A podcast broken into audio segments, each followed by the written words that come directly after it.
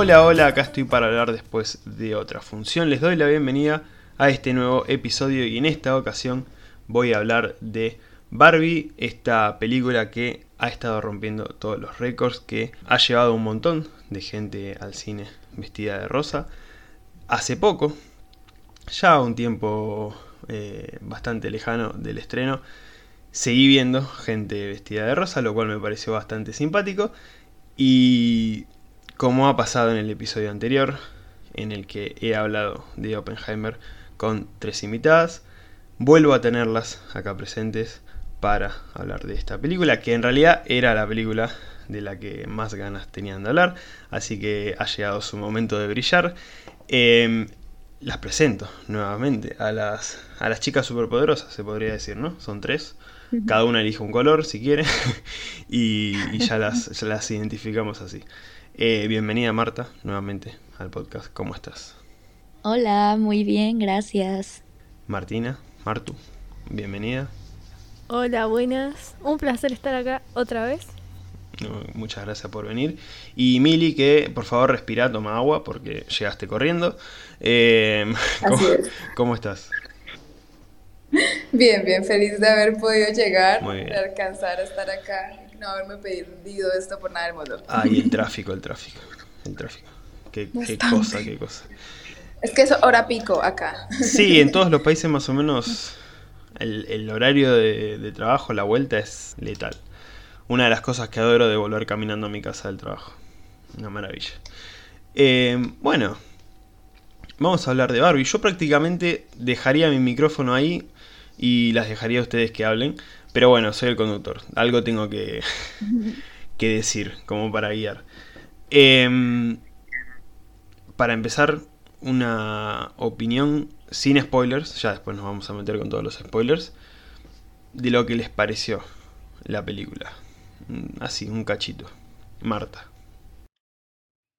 Mm, a ver, a mí me gustó, me gustó, pero siento que me pasó como a ti con Oppenheimer, o sea, de que ah. sentí que, que le faltaba algo, o sea, sentí que me faltó algo. No, no me pareció mala, no es que no me gustara, pero no sé, tal vez fueron como mis expectativas, pero pues de sí, de todos modos me gustó mucho.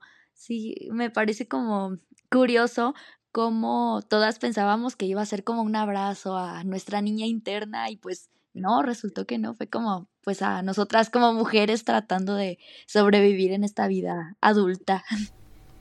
Muy bien, sí, el tema de expectativas es un tema que eh, me fascina bastante porque en cuanto al cine es complicado.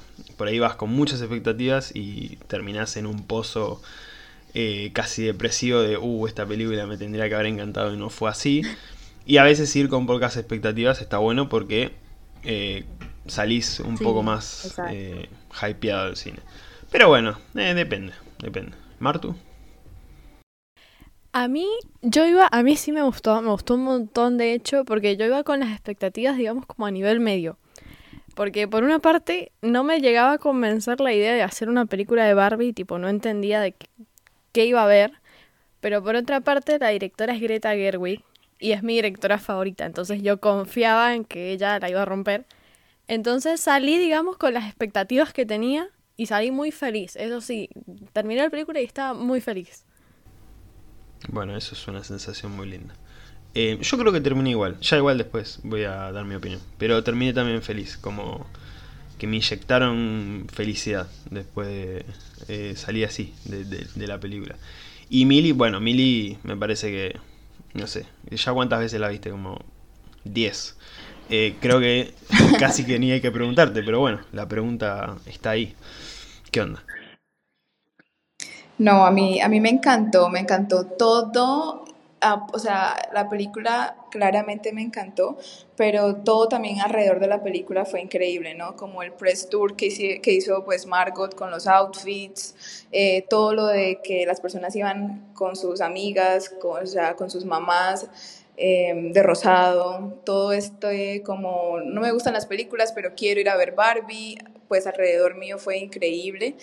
Eh, como sentir todo eso, como esa emoción de que la gente quería ir a cine a ver Barbie, todo, todo me encantó de verdad. Es una, se ha convertido pues una de mis películas favoritas. Em, también soy muy fan de Greta y también fui como con esa idea de como que qué rayos va a pasar acá, o sea, qué van a hacer, qué se van a inventar. Em, yo sí había visto pues la lista de Margot que había salido como liqueada de, de, películas en las cuales ella se inspiró para trabajar en Barbie y pues una de ellas era The Truman Show, entonces de pronto sí iba pensando en eso, pero también era como que dudo que Greta haga algo que sea como una réplica de algo más, entonces también era como que qué iba a mostrar, o sea, sí empieza todo Barbie, pero qué va a pasar después y salí pues muy sorprendida.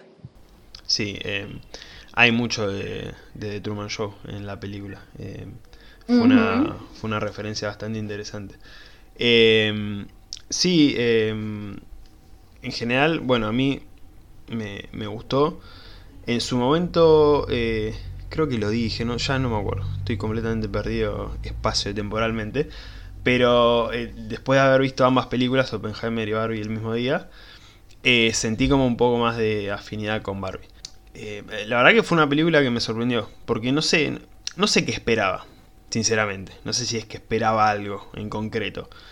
Pero me sorprendió. Me, me pareció muy divertida. Eh, por momentos demasiado divertida. Como que el tema de los chistes por momentos se iba. Pero bueno, tampoco me pareció algo completamente malo. Eh, pero en general bastante divertida. Cuando tenía que agarrar un tono serio, lo agarraba bien la película y quedaba bien. Era como una mezcla medio rara entre comedia y drama, pero bien, bien implementada. Eh, y nada, la pasé bien. Esto que decía Martu de, eh, de que salió feliz, también me pasó como que salí bien, salí eh, feliz de la sala después de la película. Entonces, eh, nada, eh, creo que todo positivo con, con Barbie. Salvo Marta, que bueno, acaba de decir que salió muy decepcionada de, de la sala. Eh, pero. No, no, no, tampoco tanto.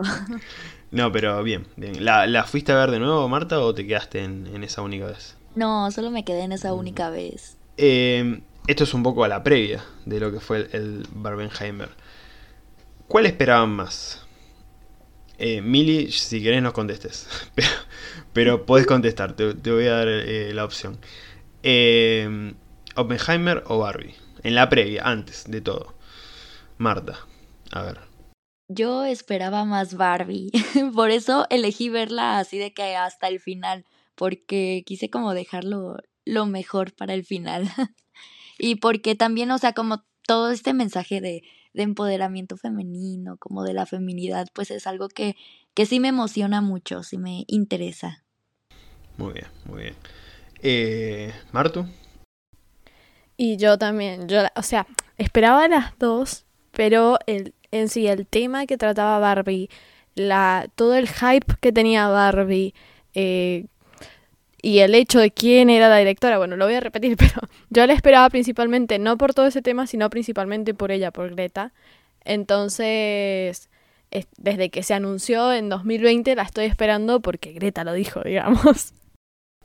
Estabas ahí, soldadita de Greta, esperando Literalmente. firme. eh, y bueno, Mili, ¿Querés contestar?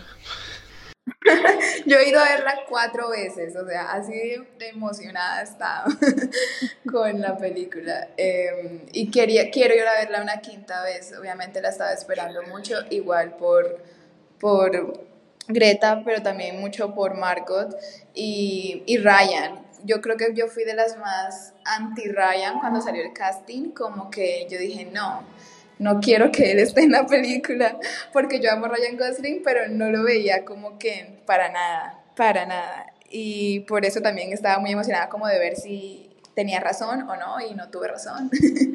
Bueno, acá en, en Argentina había una comparación en su momento, eh, bueno, Martu me va a saber entender, y en el caso de Marta y Mili, eh, Google, eh, con un cantante de cumbia de acá, el polaco, eh, cuando salió la primera imagen de, de, Ryan Gosling como, como Ken. Era como un meme de. Ay, bueno, con el parece, pelo rubio. Sí, se parece a, al polaco. Que acá lo tomamos como que ese Ken no estaba muy bien. Pero. Nada, después. Eh, en la película brilló. Eso suele pasar mucho, cuando salen las primeras imágenes o, o, se anuncia el cast. Bueno, eh, díganselo a Joaquín Phoenix cuando dijeron que era el Joker o eh, Robert Pattinson cuando dijeron que era Batman, ¿no? Eh, Twitter explotaba. Pero después cuando aparece la película es como que es otra cosa. Pasa que también influía mucho la edad que, que tiene Ryan. Sí, Muchos se imaginaban un Ken más joven y Ryan ya es bastante grande, entonces ese factor era como bastante curioso, digamos. Está, ¿cuánta diferencia hay con Margot Robbie? ¿Saben? ¿De edad? No, no se lleva mucho, me parece. Margot tiene 33, él tiene 40 y pico. Sí, ah, no, andan por ahí. Sí, sí. Eh, tampoco es que eh, era Anthony Hawkins, eh, o sea, andaba en, en, esa edad. Esa foto, esa foto es, terrible, o sea, la peor foto para hacer el launch de Ken. Pero también independiente de la foto, porque también sí, fatal esa foto, era como que yo sentía que no debía haber, sido él, pues, porque él ya está como muy metido en estas películas así, no sé. Yo sentía como que era el turno de alguien más, pero, pero bueno, o sea, fabuloso porque obviamente todos somos Ken y él lo hizo increíble. Bueno, me obligan casi eh, a, preguntarles eh, algo sobre Ken, esta pregunta sorpresa, porque hace poco vi eh, una serie de, tweets sobre gente que se quejaba por el protagonismo que, tuvo Ryan Gosling como Ken, que, tapó el protagonismo de, de Margot Robbie como Barbie, y que además ya se habla mucho de que en la temporada de premios Ryan Gosling va a estar bastante presente con su interpretación de Ken. ¿Qué opinan sobre eso? ¿Está bien? ¿Está mal? ¿Qué onda?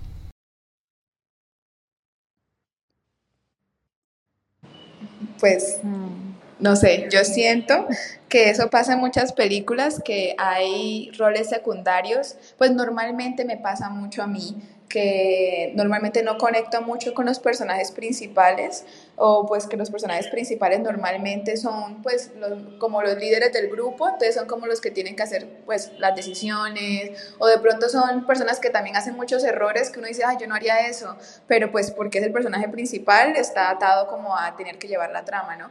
Y los personajes secundarios pues normalmente son los que uno más conecta, normalmente hay uno que es más gracioso como o el amigo gracioso o bueno, pensando como en las tropes que más hay, ¿no? Y no me, o sea, a mí no me sorprende que me guste un personaje secundario más que el principal porque siempre me ha pasado. Eh, en este caso, lastimosamente, pues sí, es un personaje que digamos en una película dirigida o más que todo hablando de, mujeres, pues le tocó ser Ken. Em, pero pues finalmente, no sé, o sea, los personajes son de cierta forma universales y y pues yo soy Ken, todos somos Ken. no, no, pues para mí yo no lo veo problemático. Eh, siento que a Margot también ha dado sus flores, o sea, el personaje de Barbie le han dado mucho, eh, pues, eh, mucha representación también y mucha pues visibilidad, o sea, obviamente todos van por Barbie, pero ciertamente sobre todo en la comunidad online, yo siento que de pronto también porque somos como muy pegados a Twitter y a TikTok, pues ahí es donde hay como más relevancia de la canción, ¿no? La de la de I'm Just Ken, y creo que por eso es que también es muy viral. O sea, yo siento que obviamente si a Margo le hubieran dado una canción o algo así, pues se hubiera hecho también muy, muy viral, pero pues en este caso le tocó a Ryan. A mí me pasa sí, que... yo estoy de acuerdo. Ay, perdón. No se peleen, no se peleen. Este, yo pienso que Barbie lució menos. De hecho, yo me puse, yo lo vi también y me puse a, a, fijarme si realmente eh, Ken había brillado más, en plan, o había aparecido más. Y no, en realidad toda la película parece Barbie. El tema que tiene Ken para mí, que es lo que ha llamado la atención, es que es un personaje muy original. Es muy distinto, muy diferente a lo que usualmente vemos. tipo, esta crítica al hombre, o como le queramos decir, no es tan común y por eso ha llamado la atención y por eso da, más peso. Pero en realidad eh, están al mismo nivel Barbie y Ken Solo que bueno, Ken tiene ciertos detallitos como la canción, como la ropa o la misma actuación de Ryan que lo han hecho resaltar, pero no pienso que sea intencional. Sí, yo, o sea, yo no lo había pensado porque no, no se me hace como malo, o sea, estoy de acuerdo eh, en esto y también creo que Margot brilló mucho, pero justamente como el personaje de Ken eh, se puede hacer más, más como viral, ¿no? O sea, por la, el carisma, por los momentos musicales que tiene, uh, los momentos que pueden hacerse como memes, o sea, creo que por esto es que en el internet es que se ha visto más él. Sí, además, bueno, eh, la película lleva a eso. Es como que te muestra mucho de Ken a propósito para, para mostrarlo de esa manera. Eh, dejando de lado que obviamente la protagonista es, es Barbie y, de hecho la historia gira en torno a Barbie. Más allá de que Ken tiene su, su gran protagonismo, sigue siendo la historia de, Barbie pura y exclusivamente. Em, bueno, eh, en cuanto a lo que yo más esperaba, creo que esperaba un poco más Barbie.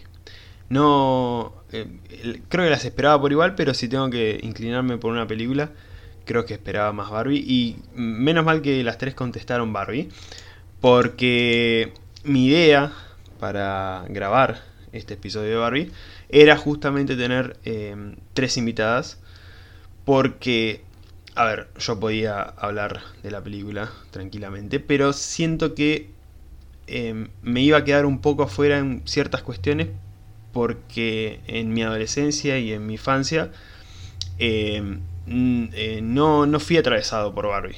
Eh, entonces, eso sí, seguramente les pasó a ustedes y, y, la opinión obviamente va a ser distinta. Más allá de la película en sí, hay toda em, una, historia sobre, sobre la muñeca que ha atravesado a generaciones de, niñas y, de mujeres que a lo largo de los años eh, bueno, se vio bastante reflejado en muchos aspectos y que al día en el que se estrenó la película se entendía por qué tanta locura eh, por parte del público femenino en cuanto a esta película, que no era simplemente eh, una película de Barbie, de la muñeca Barbie, sino que eh, llevaba con eso eh, mucho más, así que bueno, por eso eh, las he invitado. Y bueno, de paso hablaron de Oppenheimer en el episodio pasado, así que también les agradezco por eso. nos vamos a meter con spoilers, así que ahora se viene la tesis de Barbie de Millie. Estás para, para dar clases ya de, de, Barbie. Eh, con todo lo que, lo, que, lo que tenés para decir. Nos vamos eh, a meter con spoilers. Si no vieron la película, bueno, vayan a verla, todavía sigue en cines y si sigue recolectando dinero va a seguir en cines hasta Navidad. Eh, si ya la vieron o no les interesan los spoilers, pueden quedarse, esto sigue bajo su propia decisión. ¿De qué va la película? La película nos muestra Barbieland, que vendría a ser como el mundo de las Barbie. Están todas ahí felices y contentas, cada una con su profesión, cada una con su vida. Están los Ken, que nunca entendí en dónde vivían, porque básicamente eh, estaban en situación de calle, no, no, vivían en ningún lado. Eso es uno de los misterios de la película, que bueno, son esos baches que nos permitimos, no, importa. Los dejamos, esos agujeros de guion que dejamos ahí que todos fingimos demencia y no pasa nada. Pero pregunta interesante para hacerse. Em, pero lo importante son las Barbies. Lo importante son las Barbies. Y todo marcha relativamente bien hasta que empieza a fallar la vida en una Barbie en particular, que es nada más ni nada menos que Margot Robbie. Se da cuenta de que varias cosas no están eh, saliendo como deberían salir.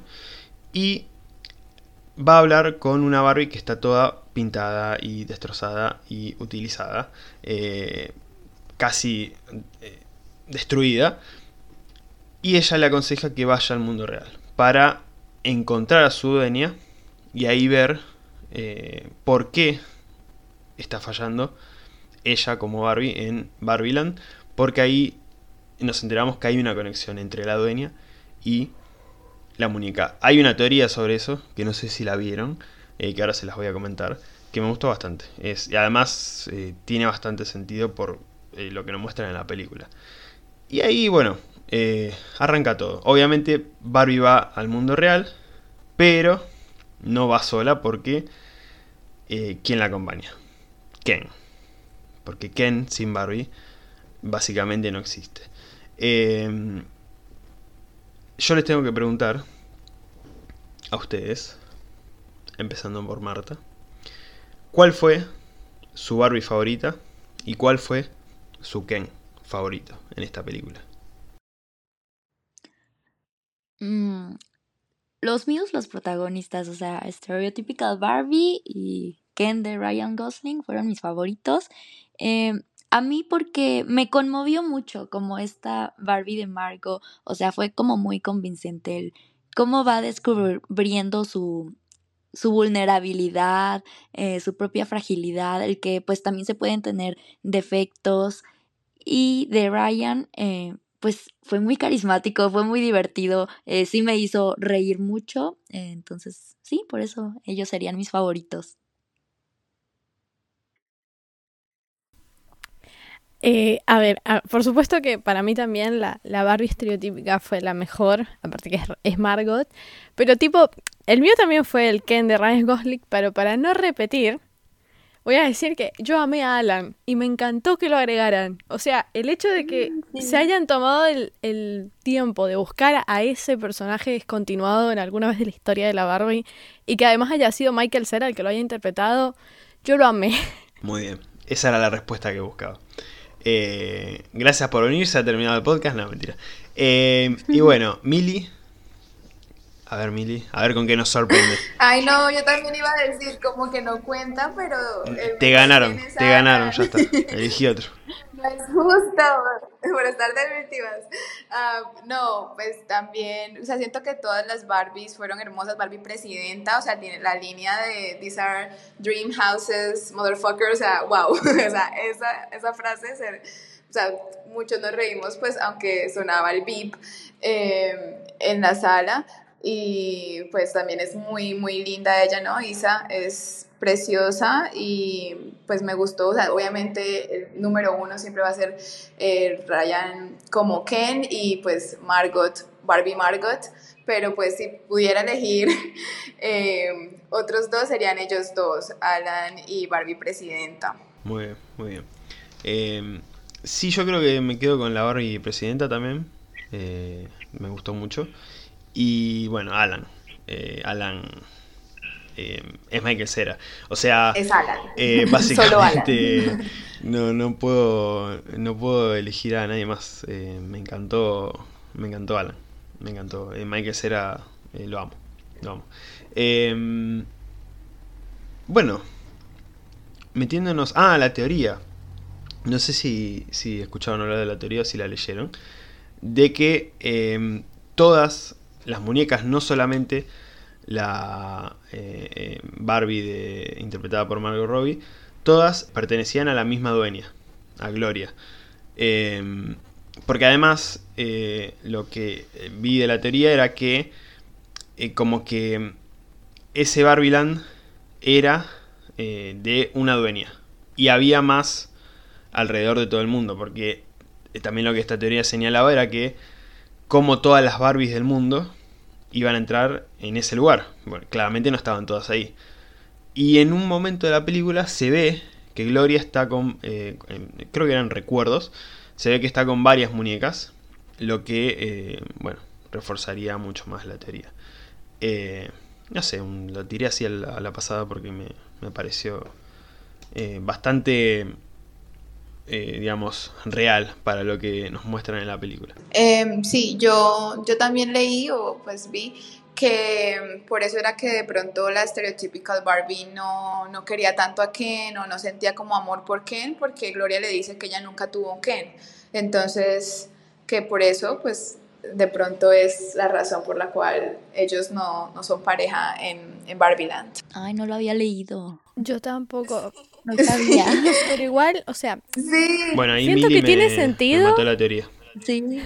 Yo siento que tiene sentido, pero por otra parte es como que medio raro porque no sé, en un momento aparece Sugar Daddy Ken, por ejemplo, o la Y ella no sabe qué es. Claro. Es, es, pues yo también diría lo mismo porque eh, ella se ve sorprendida por muchas de las cosas que están en Barbieland, entonces de pronto pues hay algunas que son familiares para ella, pero como, como por ejemplo esas Barbies no tanto, o ese, ese Ken por ejemplo, ella no sabe qué es, eh, pues Alan creo que no lo reconoce sino después de que lo presentan.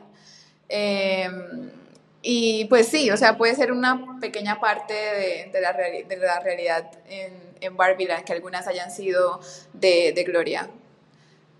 Porque sí faltaron muchas Barbies. Eh, creo que mencionan a Skipper, pero también creo que falta Stacy y, bueno, algunas, algunas que, que, son como famositas.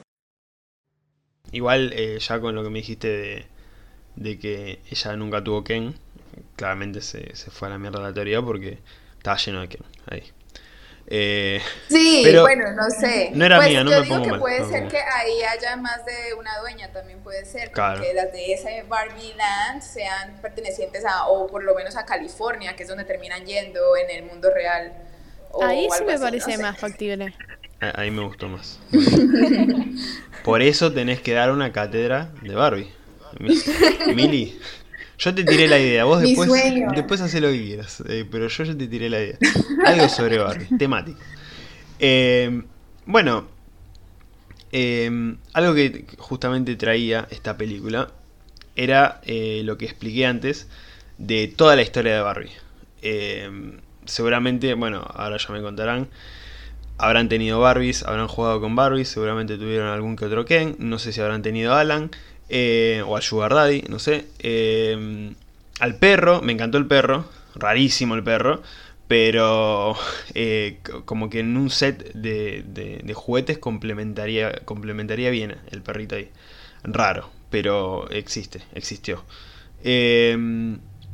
Ta- estaba también la, la Barbie embarazada, que también la descontinuaron en su momento. Mitch. Dice que una escena, una escena borrada fue esto, Mitch dando a luz. Y como que de pronto van a sacarla como con extra escenas. Puede que sí, puede que no. No, todavía como que no están 100% seguros. Eh, raro. Por lo que vi en, en lo que era el juguete era como que la panza se le abría y ahí salía el bebé. Ew. Claro, donde levantabas la pancita y tenía el bebé adentro así dobladito. Y nada, y daba luz. Y de repente tenías un bebé Barbie también. Eso, eso en la película Bueno. sería Qué loco. raro, pero bueno.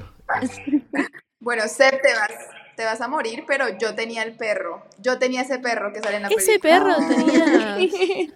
Yo tenía un perro, pero yo no el que nunca cagaba. jugué con Barbies. Yo, sí, exacto. Yo nunca jugué con Barbies. O sea, no era muy fan, no soy todavía la hora que no soy tan fan pues, del, del juguete como tal. Eh, pero sí me acuerdo que pues tenía esa Barbie que se llamaba Barbie entrenadora de cachorros y venía con el perrito eh, y tenía unos aros también para que uno de los perritos chiquitos eh, saltara. Y, y pues es como la única Barbie así como diferente que tenía. De resto tenía como esas que son muy normales que no pues no traen mucho sino la ropa y ya. Eh, y ya, o sea, eso fue como mi única experiencia con Barbie, como creciendo. Nunca fui muy fan, siempre me gustaron más las Maicin. No sé si eh, Martu y, y Marty sabe cuáles son las Maicins. Son como las. Barbies, pero que no son, que no son Bratz, pero tampoco son Barbies, están como en el medio de esas dos, Sí, sí, de sí. esas dos marcas. Sí, me acuerdo. Nunca las Sí. tuve, pero me acuerdo. Yo tuve algunas y también tenían una película. Sí, recuerdas la sí, me película? gustaba mucho más. A mí igual. Ah, pues sí, o sea, pues las películas de Barbie siempre también fui muy fan, me, me las he visto todas, pero del juguete como tal nunca fui fan del juguete así mucho, fui fan de, de las Maicin de juguete, pero sí, esa es como mi única experiencia con Barbie, el- los perritos, la entrenadora de cachorros. Yo sí tenía varias cosas de Barbie, pero casi no jugué con ella. O sea, como que me daba flojera luego recoger todo y acomodar. Entonces nada más las tenía ahí como de, de adorno. Pero me gustaban más las Bratz. A mí me gustaban más las Bratz. Mm. Tanto en película como en juguete. Coqueta, muy coqueta. Yo odiaba las bras, no las podía ni ver, me parecían muy reales. La boca me ponía muy nerviosa. Entonces yo era fan de las Barbie, tenía. Tengo una caja de Barbie, de hecho, entera, así, llenas, porque las heredé de mi prima y además me compré. Entonces tenía la Barbie sirena, la Barbie entrenadora. Ah, tenía una Barbie eh, negra que era playera y mi Ken, que era playero también. o sea, mi Ken hacía beach, era buenísimo. Oh my god, no, tenías el original Ken, literal. Qué cool. También lo heredé, no, no lo compré yo. Mi prima es 10 años más grande que yo, entonces heredé un, ben, un Ken que tenía los pies planos porque era playero. Ah, yo no tuve Ken. Yo jugaba con los Max Steel de mi hermano. El Max Steel sería como el Ken suplente, digamos. Sí, el verdadero novio de Barbie. Pasa mucho en la película esto de como que el Ken eh, Es un sin Barbie. accesorio, sí, no es, no Claro. es primordial. No es primordial, o sea, No. puede jugar sin él. no sirve, básicamente. Claro, como que Ken solo eh, es raro, como que no es el juguete, es simplemente el que acompaña a, a Barbie. Eh, qué lindas, qué lindas historias. Eh, yo, yo jugaba con los Pokémon. Yo, eh, Barbie claramente no. eh, claramente suena medio raro en, esta, en estos tiempos, pero le comentamos a la gente que hace 20 años si eras un varón y jugabas con las muñecas, era complicado, digamos. Era no, complicado, no sí. era tan No, abierto. todavía, todavía lo es a veces, o sea, hay mucha gente que todavía sí. piensa eso. No, no, olvídate, olvídate. Pero hace 20 años era... era- Peor. De hecho, yo, yo tengo una anécdota muy triste con... No, no tiene nada que ver con esto, pero en estos días antes de grabar me acordaba mucho porque sabía que inevitablemente el tema géneros y todas estas cosas lo íbamos a tocar. Eh, sobre los Jonas Brothers, que... No, no, si quieren lo cuento, si no, no, porque me pongo mal. me Oh my god, no puedes mencionar los Jonas Eh, Brothers y no terminar la historia. Cuéntalo. Bueno, yo por allá por 2000, bueno, época dorada de los Jonas Brothers, que estaba Camp Rock también. Era re fanático, mal, tenía así de los Jonas Brothers, de Camp Rock. El de Camp Rock era original y creo que uno más de los Jonas Brothers era original, después los demás eran, bueno, de procedencia dudosa, pero estaban ahí. Y nada, yo estaba transitando el colegio secundario y esto, justamente, ¿no? De, de, de que básicamente si sos varón te tiene que gustar el fútbol y si sos mujer tenés que ir a cocinar. Era como eh, nada más. No podés hacer otra cosa. No, no vayas a cruzarte porque eh, bullying a full. Y no sé cómo fue que comenté que me gustaban los Jonas Brothers. Y me, me acuerdo, lo, lo estoy imaginando y es como el pop mío de estar ahí en ese momento en el recreo, en el patio, eh, dos compañeros de curso a los que les comenté esto.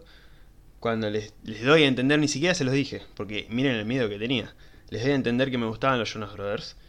eh, que claro, era una banda para chicas, nada más. Em, se empezaron a reír y como que gritaron en el, en el patio que me gustaban los Jonas Brothers.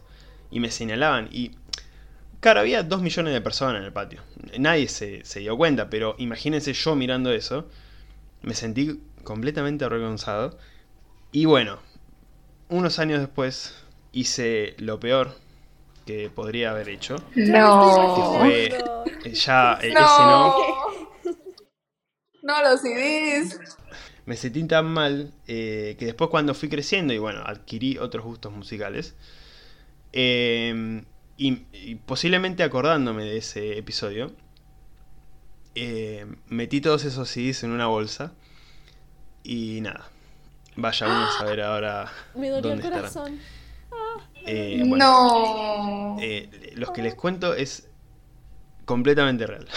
Eh, pero es un ejemplo de esto, ¿no? De, de que si, digamos, hacías otra cosa completamente distinta a lo que, por lo que era tu género definido, tenías que hacer, ya está. Era eh, motivo de bullying. Por suerte ahora cambió mucho eso, eh, pero en ese momento era, era peor. Eh, eh, es cierto lo que dijeron que todavía sigue habiendo cosas así como que Uy, en este gente- país mucho. Aquí donde vivo yo, terrible en todo lo de en la, en la fila, cuando escuchaba, cuando estábamos en la fila para ver Barbie, hubo muchos comentarios de personas también cerca que veían como a los, pues, a muchos hombres que también estaban vestidos de rosado y el comentario era el mismo. Entonces uno dice, "Ah, no, qué fastidio. Bueno, acá fue bastante abierto ese tema. No sé Martu cómo lo vivió, pero acá, acá el cine era rosa directamente, toda la gente, pero muchos hombres y muchos hombres muy bien luqueados. O sea, me sorprendió, había uno que brillaba directamente, tenía un rosa que creo que si le tirabas la linterna del celular explotaba de luz el lugar, porque era un rosa pero furioso. Y muchos hombres eh, como que se coparon, ya sea por acompañar a su pareja, por acompañar a una amiga o por simplemente ir, eh, o incluso en joda, ¿no? Porque también es como, eh, vamos a ver Barbie todo de rosa, pero bien, ¿no? Como no eh, con esa onda de, uh, somos maricas, ¿no? Como bien copándose y todo sumándose, eso me, la verdad que me, incluso hasta me sorprendió, porque tampoco nunca hubo una consigna como todos de rosa al cine. Era como fue una autoconvocatoria. Fue como, vamos de rosa. Entonces eso fue la verdad fascinante y mucho más en cuanto a géneros, ¿no? Uno eh, suponía que todas las mujeres iban a ir de rosa y hasta iba a ser una competencia de quién va a ir mejor luqueada. Pero en cuanto a hombres también me sorprendió que muchos se coparon y eso la verdad que estuvo bueno. Allá no hubo burlas, o sea, es que por ejemplo acá en México sí hubo muchos, por ejemplo, hombres que se burlaron así de que quienes iban de rosa, eh, diciendo como que, que ridículas o que, que maricones. O sea, sí hubo como eh, muchas burlas e insultos. Yo no...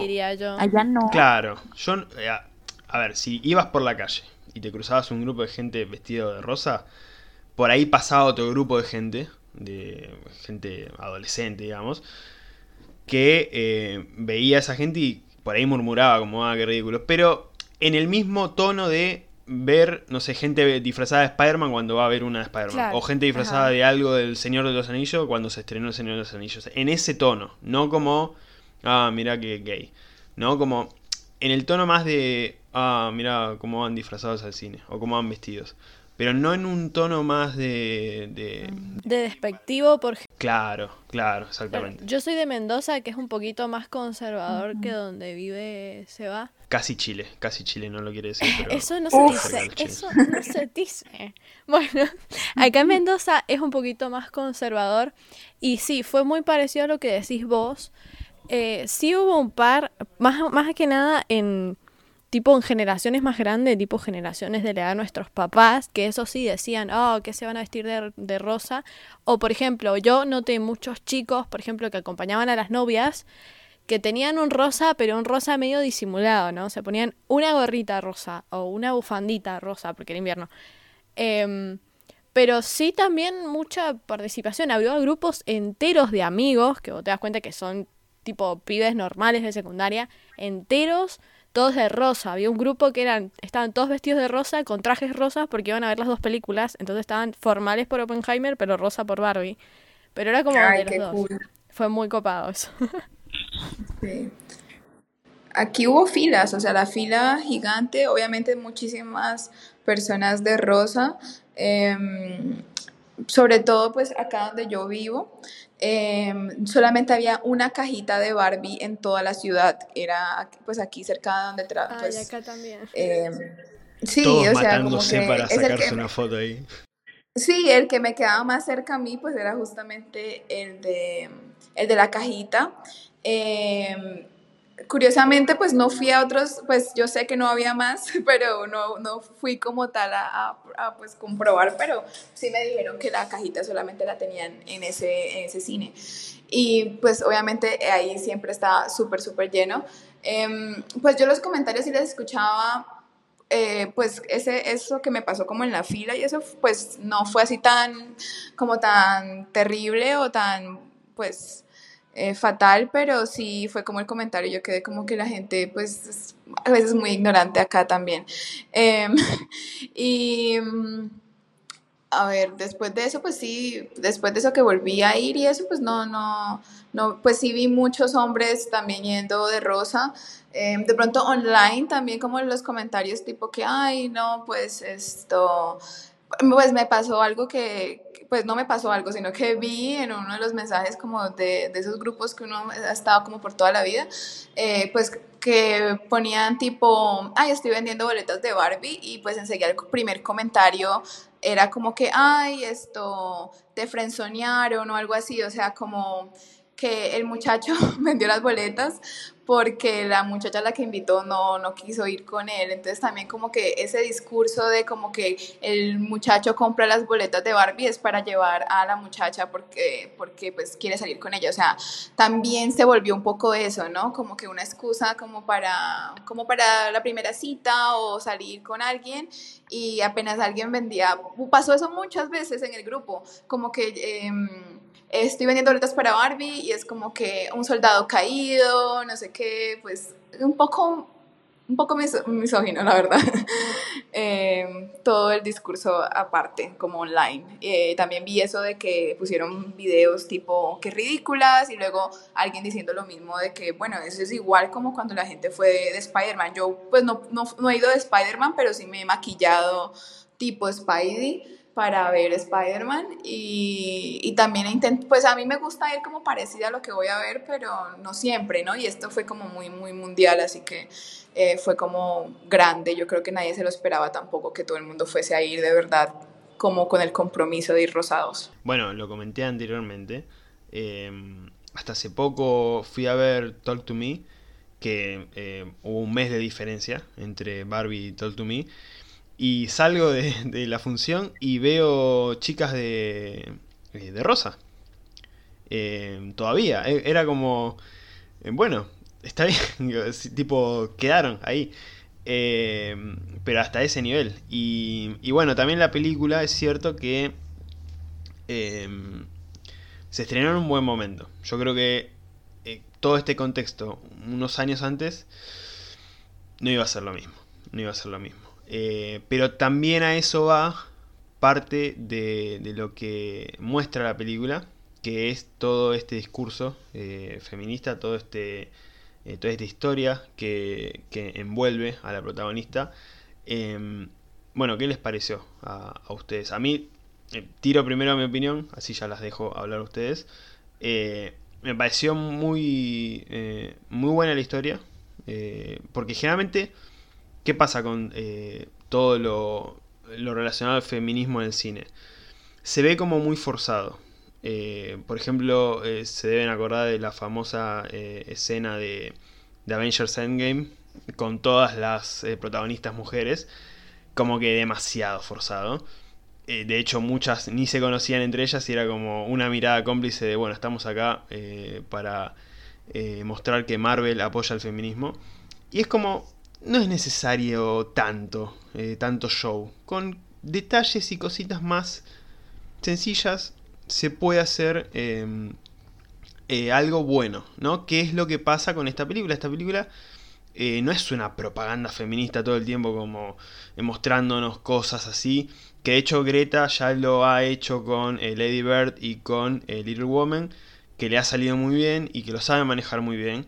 Y acá de nuevo eh, demostró eh, esta facilidad que tiene para transmitir eh, estos mensajes, que lo hace muy bien, la verdad que, y en esta película quedó muy bien, porque más allá de toda la comedia y todos los brillitos y de todo lo rosa, hay un mensaje bastante interesante que es el mensaje, al menos por como lo vi yo, más sencillo de detectar sobre lo que es la vida de la mujer eh, en la actualidad, ¿no? Cuando llega al mundo real y se encuentra con eh, hombres que le dicen cosas sobre su cuerpo, de hombres que eh, la miran, pero muy bien tratado todo este tema. La verdad que me pareció muy bien y creo que el momento más destacado en este aspecto es el de Gloria, interpretada por América Ferrera, que da un discurso que era para levantarse y aplaudir.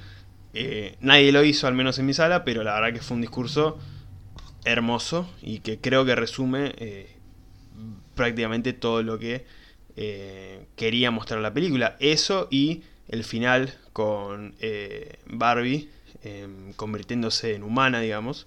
que la verdad que en todos los detalles, el, collarcito con el corazón me, me pareció eh, hermoso y, la canción de Billie Eilish de fondo era para llorar directamente. Em, pero bueno, esa es mi opinión, las quiero dejar a ustedes que, que hablen sobre esto, eh, sobre lo que les pareció eh, el mensaje dentro de la película. Marta. Sí, a mí lo que sí me encantó es que retrata muy bien como a todo lo que nos enfrentamos y justamente como dice el monólogo, lo difícil que es ser mujer por todas estas contradicciones a las que nos enfrentamos. Eh, en mi sala sí aplaudieron, ah, pero sí, sí, se me salió la lagrimita. Pero sí creo que alguien tal vez como ya más adentrado en este tema del feminismo puede llegar como a sentirse un poco más cansado, como un poco más de lo mismo, porque son cosas que, pues, que ya he escuchado, que ya se le han repetido. O sea, yo creo que por esto yo sí me sentí como un poquito cansada eh, de que fue como feminismo uno, ¿no? Como lo básico. Pero tampoco se me hace mal porque, pues, para muchos sí fue como confrontarse con estos términos mm, por primera vez o por primeras veces. Y pues es algo bueno porque incita como al diálogo, a informarse, a, al debate. Entonces creo que si está generando conversación, pues cumplió con su cometido. Entonces, pues también se me hace algo bueno.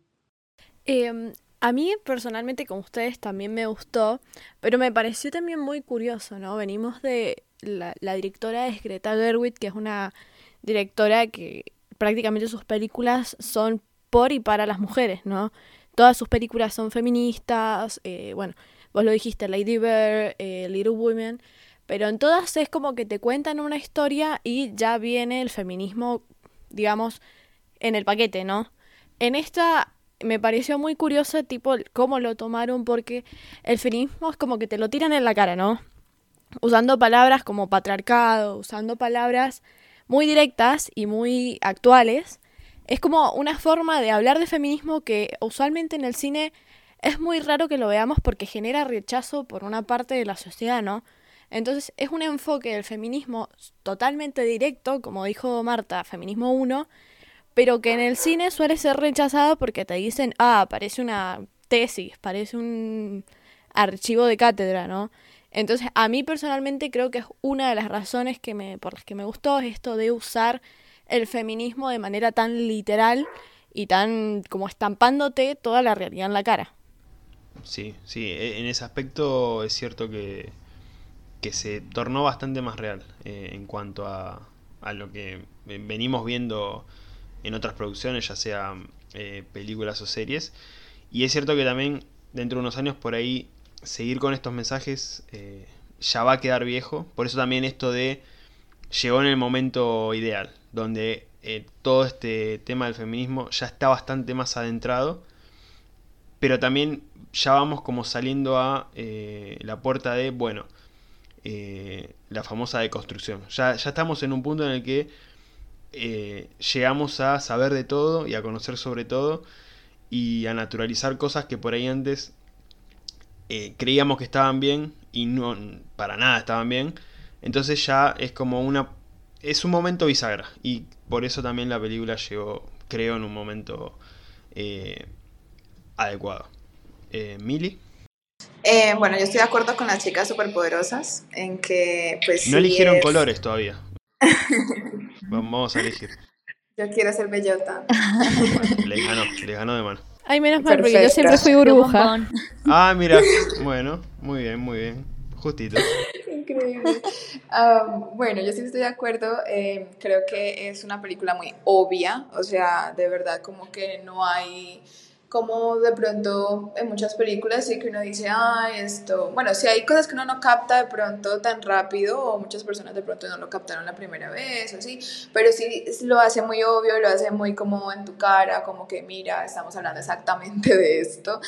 Em, eh, yo creo que, pues también es cierto que estamos como en un punto donde sí para de pronto nosotros que estamos pues yo quiero decir que jóvenes eh, y de pronto crecimos también como con, en este cambio de estas palabras de que pues, pues no sé pero yo también pasé por esa fase de que yo no soy feminista porque yo no odio a los hombres y luego pues darse cuenta como que ah, el feminismo no es eso, o sea como que uno pues yo pasé por esas etapas y pues sería como muy egoísta de mi parte parte sentir como que sí, todo el mundo pasó por esas etapas, eh, porque no es cierto, hay muchas personas que todavía piensan en eso, pues de una forma arcaica, eh, hay pues de todo tipo de, de, de, creencias y yo siento que algo fue muy importante pues para mí también dentro de la película sentir que al llevar o al ir, al ir con, mis, con mis amigas, con mi mamá,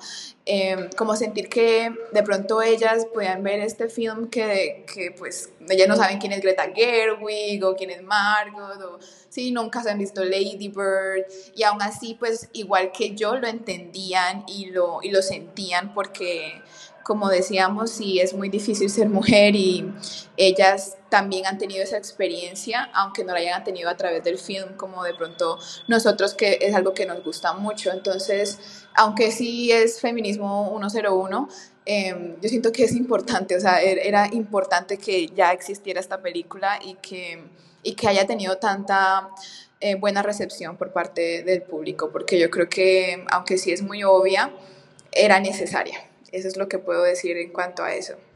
Creo que eh, en todas las generaciones, a todas las mujeres eh, las atravesó esta película por distintos motivos. Y bueno, en cuanto a los hombres, ¿qué les voy a decir? Así como representaban a los Ken, es casi idénticos. Somos unos idiotas.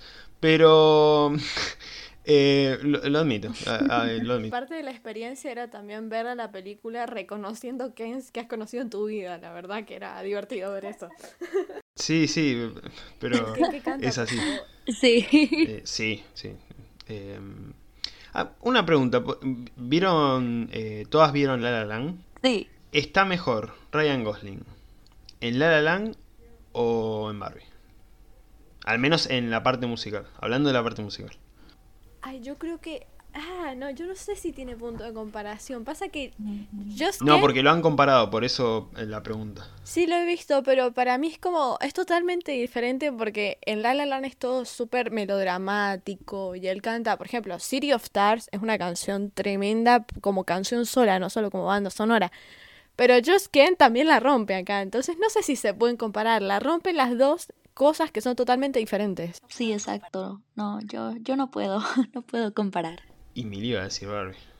Em, de acuerdo, de acuerdo, son muy, muy diferentes. Yo no soy la mayor fan de La La Land, así que de pronto mi opinión es súper... No, no es justa, pero pues sí, sí es cierto que son muy diferentes. ¿Y vieron The Nice Guys? Sí. También lo amo. No, yo no. Es mi foto de perfil de Discord. Ah, mira. Es verdad. Sí, ahora me doy cuenta que, que es eh, el personaje de, Ryan. Es, es, de los mejores papeles, si no el mejor papel que ha hecho. La verdad es que, no sé, no lo soporto en La La Land, perdónenme, es que no sé, no sé cómo no, no, es necesario que sigas hablando mal de La La Land. Eh, si querés eh, retirarte ahora. En otro podcast puedo hablar mal, no mentiras. No, es simplemente que siento que siempre hablan de él con La La Land, pero The Nice Guys es súper underrated, ya, fin. Para mí también es lo mejor y yo de hecho confié en Ryan Gosling para hacer bien de Ken porque lo había visto en The Nice Guy. Bueno, eh, sí, es, está completamente, completamente infravalorada. Eh, en eso estoy de acuerdo. Marta, la tenés que ver. Em, Marta la tenés que ver, sí. Sí, la agrego a mi lista. Em, y de hecho, em, también he leído que destacaba mucho la parte eh, en cuanto a la comedia de, Ryan en esta película y yo eh, me acordaba en The Nice Guys y claramente en esa película es superior, es otro nivel. Em, así que nada, bueno, comparaciones eh, que son siempre odiosas, pero nada, vinieron a mi mente esas preguntas. Bueno, em, yo creo que hemos armado un episodio hermoso. No sé qué opinas. Sí, la verdad que sí. ¿Sabes qué sí puedo decir? Que tiene eh, mucho Si vas a decir algo de La La no. No, la, la, no, no, no, ya, ya vi que este no es la audiencia, no mentiras. Esto, no, eh, si tiene sentido que te guste mucho Barbie, si te gustaba Cam Rock, o sea, de verdad, lo siento, pero de verdad. O sea, dice mucho de ti, o sea, te comprendo 100%, o sea, Oppenheimer Who comparado con Barbie. Eh, bueno, eh, en cuanto a La Land, estás hablando con una persona que tiene un tatuaje de La Land. Entonces, ah. eh, yo igual tampoco, no hay chance. A mí me costó querer a La Land, así que la entiendo a Milly, porque a mí, yo la primera vez que la vi me pareció media X. Yo soy, yo soy fan de Whiplash y de Babylon antes que de La La Land. Same. Pero me costó quererla y ahora la adoro, la quiero, la amo y toda esa cuestión, pero también me costó agarrarla no era necesario igual que sigan hablando. Yo eh, creo que había sido claro, pero bueno, no importa.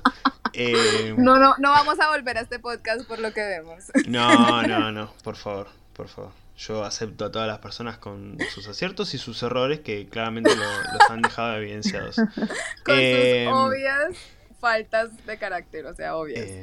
bueno, Marta, no te pronunciaste. No sé si te querés no, pronunciar, ahora tenés miedo. Ah, bueno. No, yo dame desde el inicio. Lloré. llevo para mi lado. Muy bien, muy bien. Eh, igual, Marta, te estamos envidiando. Va, yo te envidio porque vos viste a los Jonas Brothers. Eh, ah, sí. Hace poco, hace relativamente poco. Ya tiene un año, creo. Un año exactamente. Qué feo, acá no van a llegar. Igual tengo esperanzas porque hace poco anunciaron el tour y hay una sospecha hay, hay una sospecha de Latinoamérica ahí como que dejaron un espacio interesante para una fecha. Bueno, si algo pues primero llegan a Argentina que venir a Colombia, así que suerte. No, pero, Colombia Ojalá, aquí eh, no vino, no va a venir ni Taylor Swift, que está haciendo tour en todo lado, ahora los Jonas. No, voy a llorar. No, no, no. Ya no hablemos de eso, ¿sí ven? No. Yo. Eh, no, mejor no opino de Taylor Swift.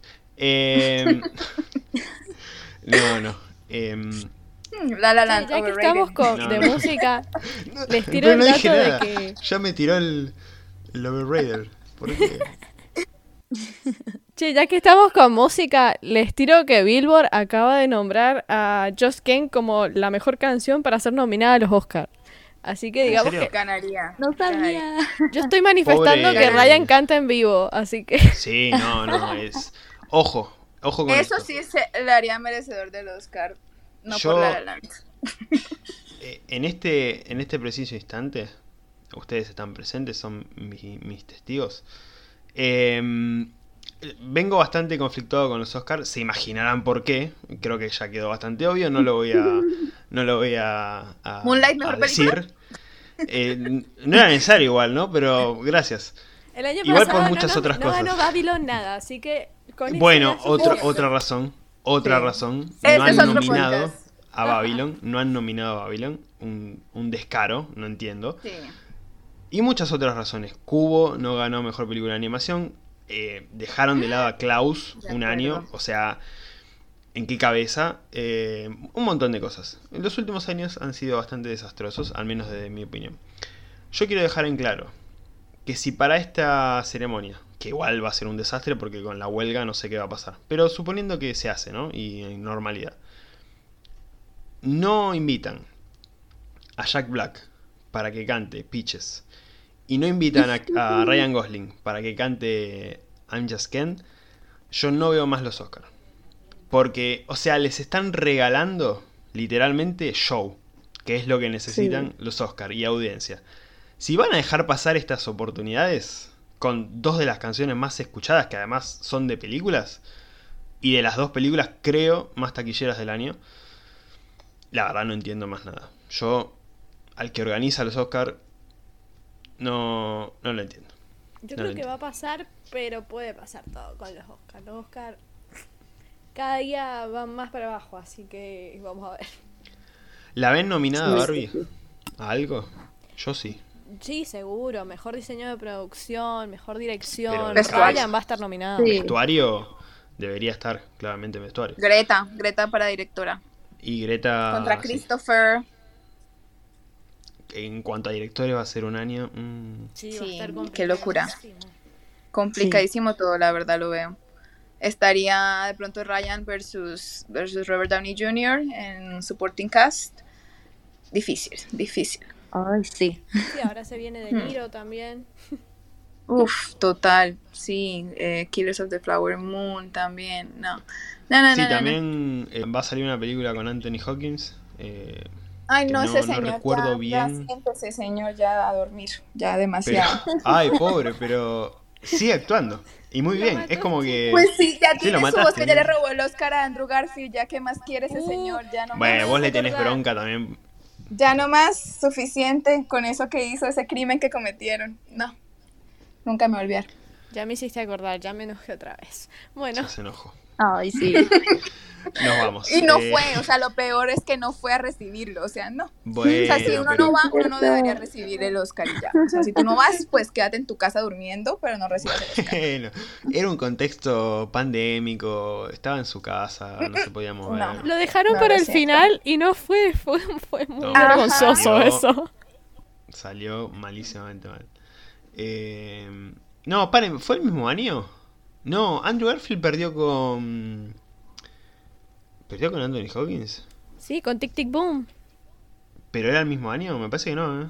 Creo que ya les digo. No, no, no, es que yo. es que Por no favor, quiero- alguien que confirme. Alguien que digo. el que sea rápido que No googlee. sé, pero a mí me molestó, así que debe ser por eso, porque a mí nadie me ha molestado más. Anthony Hawkins le ganó a Chadwick Boseman. Eh, por eso Ah. habían dejado esa categoría para el final. Porque iba a ganar, Ah, eh, ¿te supuestamente, lo lógico, Chadwick No. Boseman. Qué Por eso me parece que fue en otro año. Lo de Andrew Garfield. Pero no me acuerdo con Ah, quién sí, perdió. Ahí me fijo, ahí me fijo. ¿Se acuerdan? Creo que con Will, creo que con Will Smith, ¿no?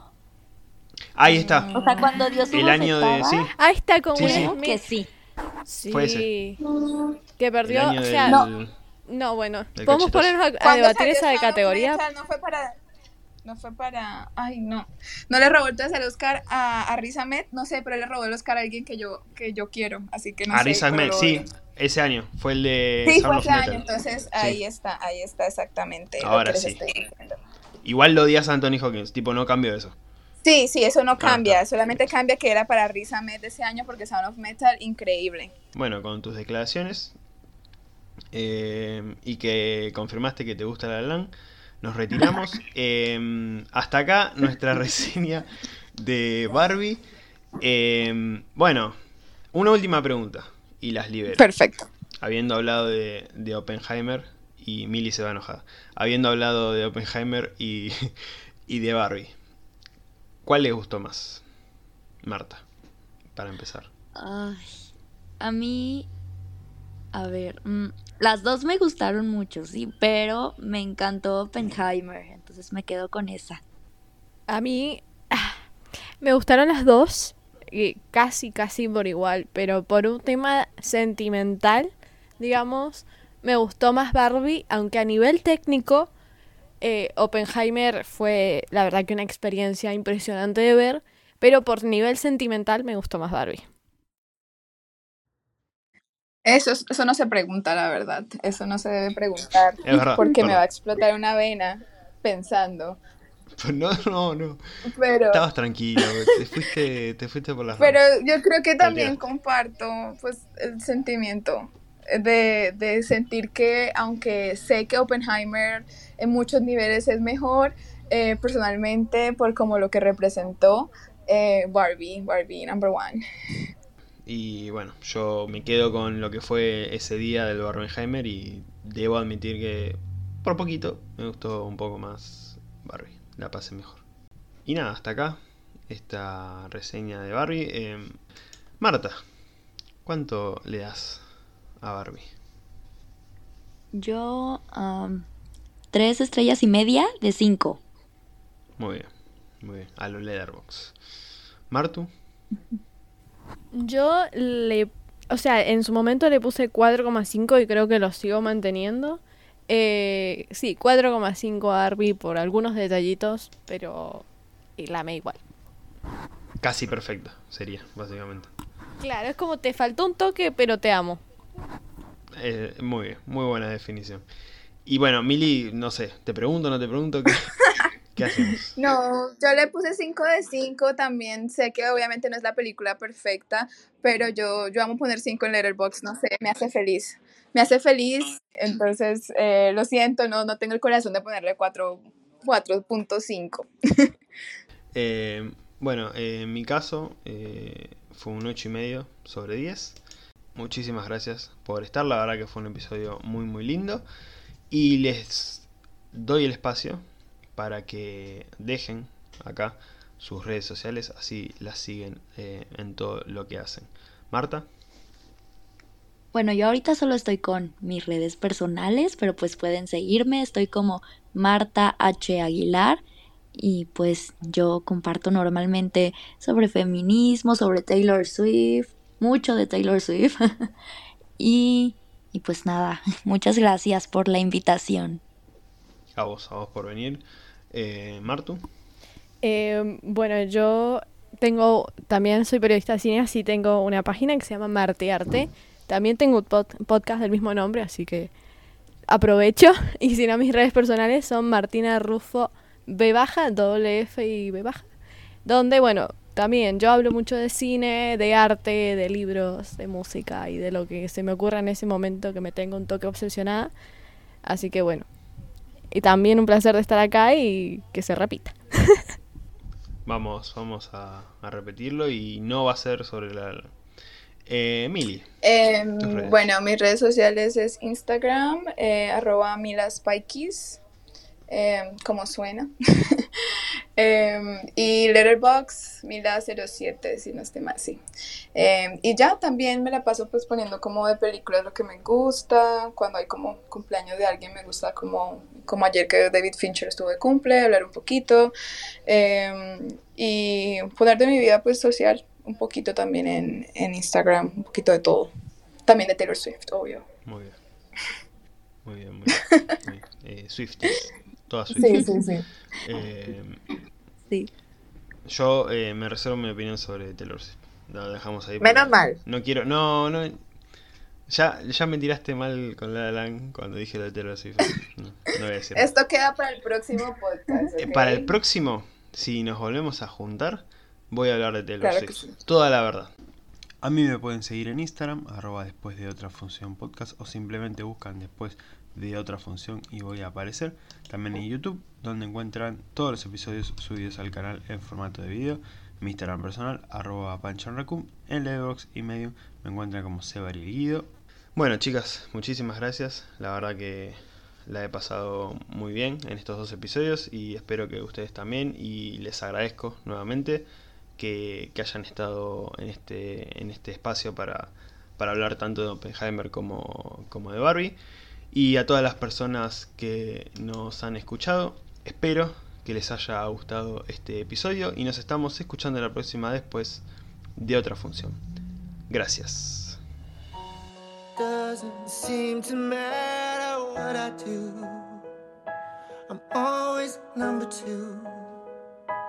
No one knows how hard I tried. Oh, oh, I, I have feelings that I can't explain. Driving me insane. All my life been so polite. But I'll sleep alone tonight. Cause I'm just kidding anywhere.